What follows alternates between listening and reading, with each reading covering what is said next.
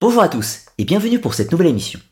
Aujourd'hui, nous allons explorer les traditions vaudou et plus spécifiquement la figure de Papa Lekba, l'un des esprits les plus importants de cette religion. La tradition vaudou est une religion d'origine africaine, du Bénin plus précisément, et qui va se répandre aux Caraïbes lorsque des populations réduites en esclavage seront envoyées là-bas. Ainsi, le vaudou va prendre un visage tout particulier sur Haïti, né du syncrétisme entre le vaudou originel du Bénin et le culte des saints du christianisme. Dans le vaudou, il existe un large panthéon de divinités, que l'on va appeler les Loa ou encore les Iwa, et que l'on peut traduire par grand esprit ou encore parfois par divinité pour faire simple. Dans le vaudou haïtien, chaque esprit est associé à la figure d'un saint.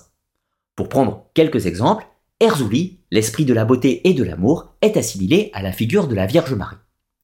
Ensuite, Ogun Ferraille, l'esprit du feu des forgerons mais aussi de la guerre, est associé à la figure de Saint Jacques le Majeur. La religion vaudou est un culte de type animiste, mais qui comprend également des rites d'initiation connus sous le nom de kanzo, mais également tout un tas de pratiques magiques afin d'attirer la chance, de soigner les maladies, d'apporter le bonheur et encore bien d'autres choses.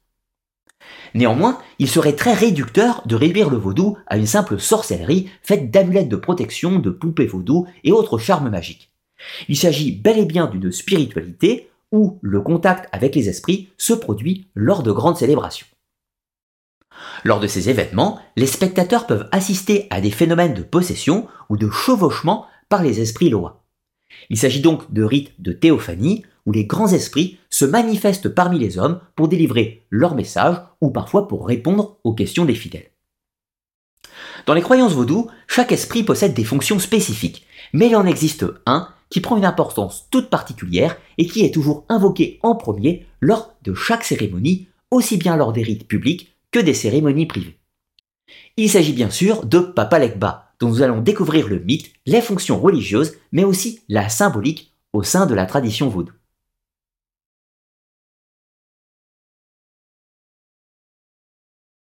Papa Lekba est souvent représenté sous la forme d'un vieil homme boiteux qui s'appuie sur une canne. Il porte toujours un chapeau de paille qui le protège du soleil et un grand sac en bandoulière appelé makout. Il fume la pipe alors qu'il déambule dans le monde des humains. Papa Lekba a l'allure d'un mendiant ou d'un simple paysan habillé de haillons, ce qui illustre encore son aspect d'éternel voyageur. Bien que d'allure modeste, c'est l'une des déités les plus puissantes du vaudou. Les lieux consacrés à Papa Legba sont toujours les carrefours, car c'est ici que l'on suspend les macoutes sur des branches de prunier afin de disposer des offrandes en son honneur. Comme tous les esprits du vaudou, Papa Legba aime les plaisirs de ce monde. Ainsi, les offrandes sont essentiellement composées de tabac, de rhum, de cigares, de chocolat ou encore de sirop de sucre de canne. On fait également des sacrifices rituels en son honneur. Habituellement, ce sont des poules ou des chevreaux qui sont sacrifiés.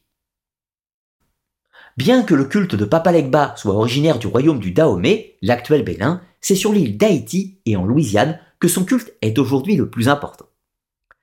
Le rôle de Papa Legba dans la religion vaudou est très important car c'est lui qui fait office d'intermédiaire entre le monde des hommes et celui des esprits ou de l'au-delà.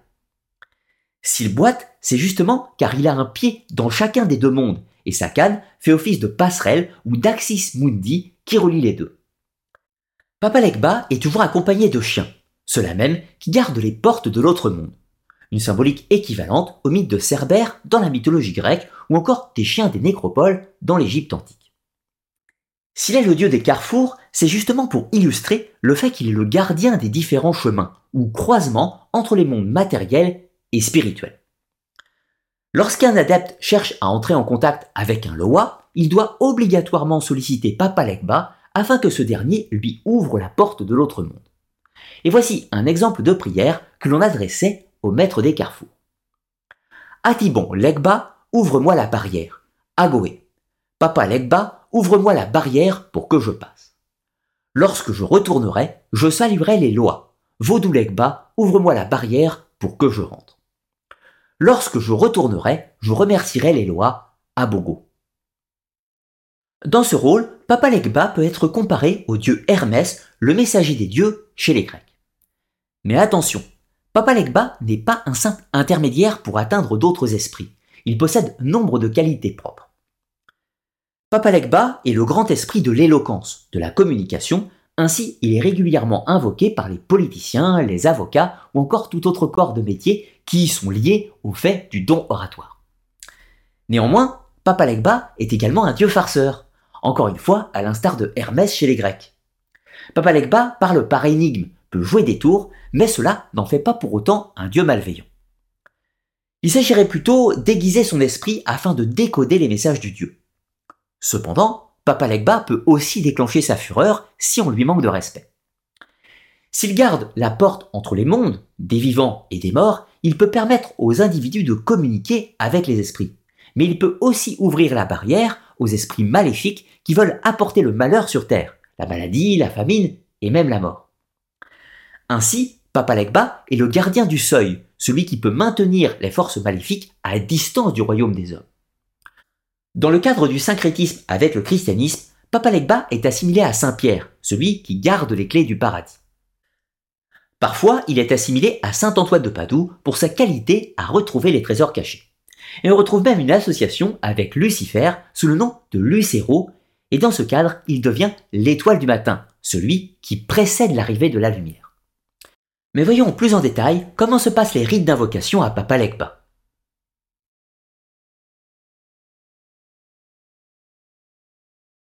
Dans les cérémonies du vaudou haïtien, tous les rites, sans exception, commencent par une invocation à Papa Legba. On lui fait des offrandes et des sacrifices, toujours en premier, afin qu'il ouvre la barrière entre les mondes. Ce n'est que par la suite que l'on pourra appeler d'autres lois, ces derniers pourront être invoqués, mais avec le consentement de Papa Legba. À noter que Papa Legba reçoit aussi toujours la première offrande, quel que soit le rite. Néanmoins, il est moins exigeant que les autres déités et peut même se contenter d'un simple verre d'alcool ou de quelques feuilles de tabac, alors que d'autres esprits ont des demandes parfois plus extravagantes. Lors de la fin des rites, de la même façon qu'au commencement, les dernières prières sont toujours adressées à Papa Legba, afin que ce dernier referme la porte spirituelle et ne laisse pas les forces maléfiques entrer.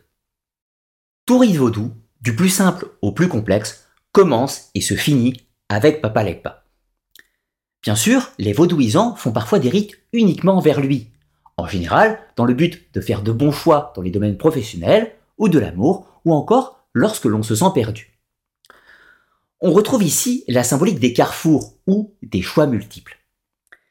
À noter que les adeptes portent également des amulettes consacrées à Papa Legba et disposent des statuettes dans leur maison afin de repousser les forces négatives. On trouve toujours cette idée, l'amulette permet d'ouvrir la porte et la statuette qui permet d'éloigner les forces maléfiques. Il existe cependant une réserve qu'il ne faut jamais invoquer Papa Legba à minuit, car dans ce cadre, il devient une figure maléfique sous le nom de Kafou.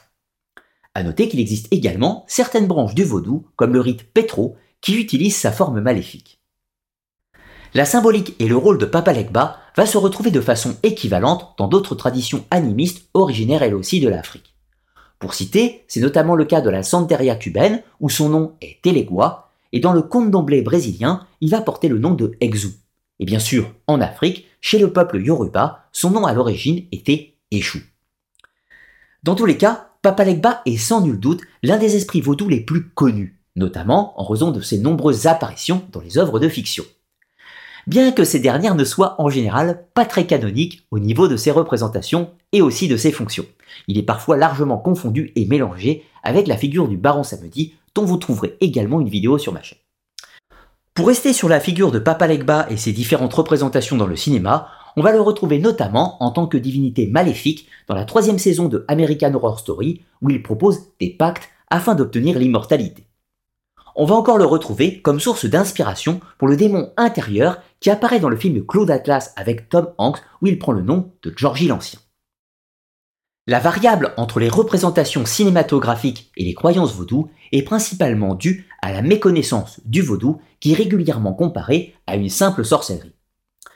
Bien que cette dernière forme existe bel et bien au sein du vaudou, il serait réducteur de réduire cette religion aux simples zombies ou poupées parsemées d'aiguilles. Dans tous les cas, j'espère pour ma part que vous aurez apprécié cette vidéo et comme à l'accoutumée, pensez à me noter en commentaire les autres divinités, mythes ou légendes que vous aimeriez me voir présenter dans de prochaines vidéos. De mon côté, je vous dis à la semaine prochaine pour une nouvelle vidéo sur la chaîne Arcana les mystères du monde. Et sur ce, je vous dis à très bientôt.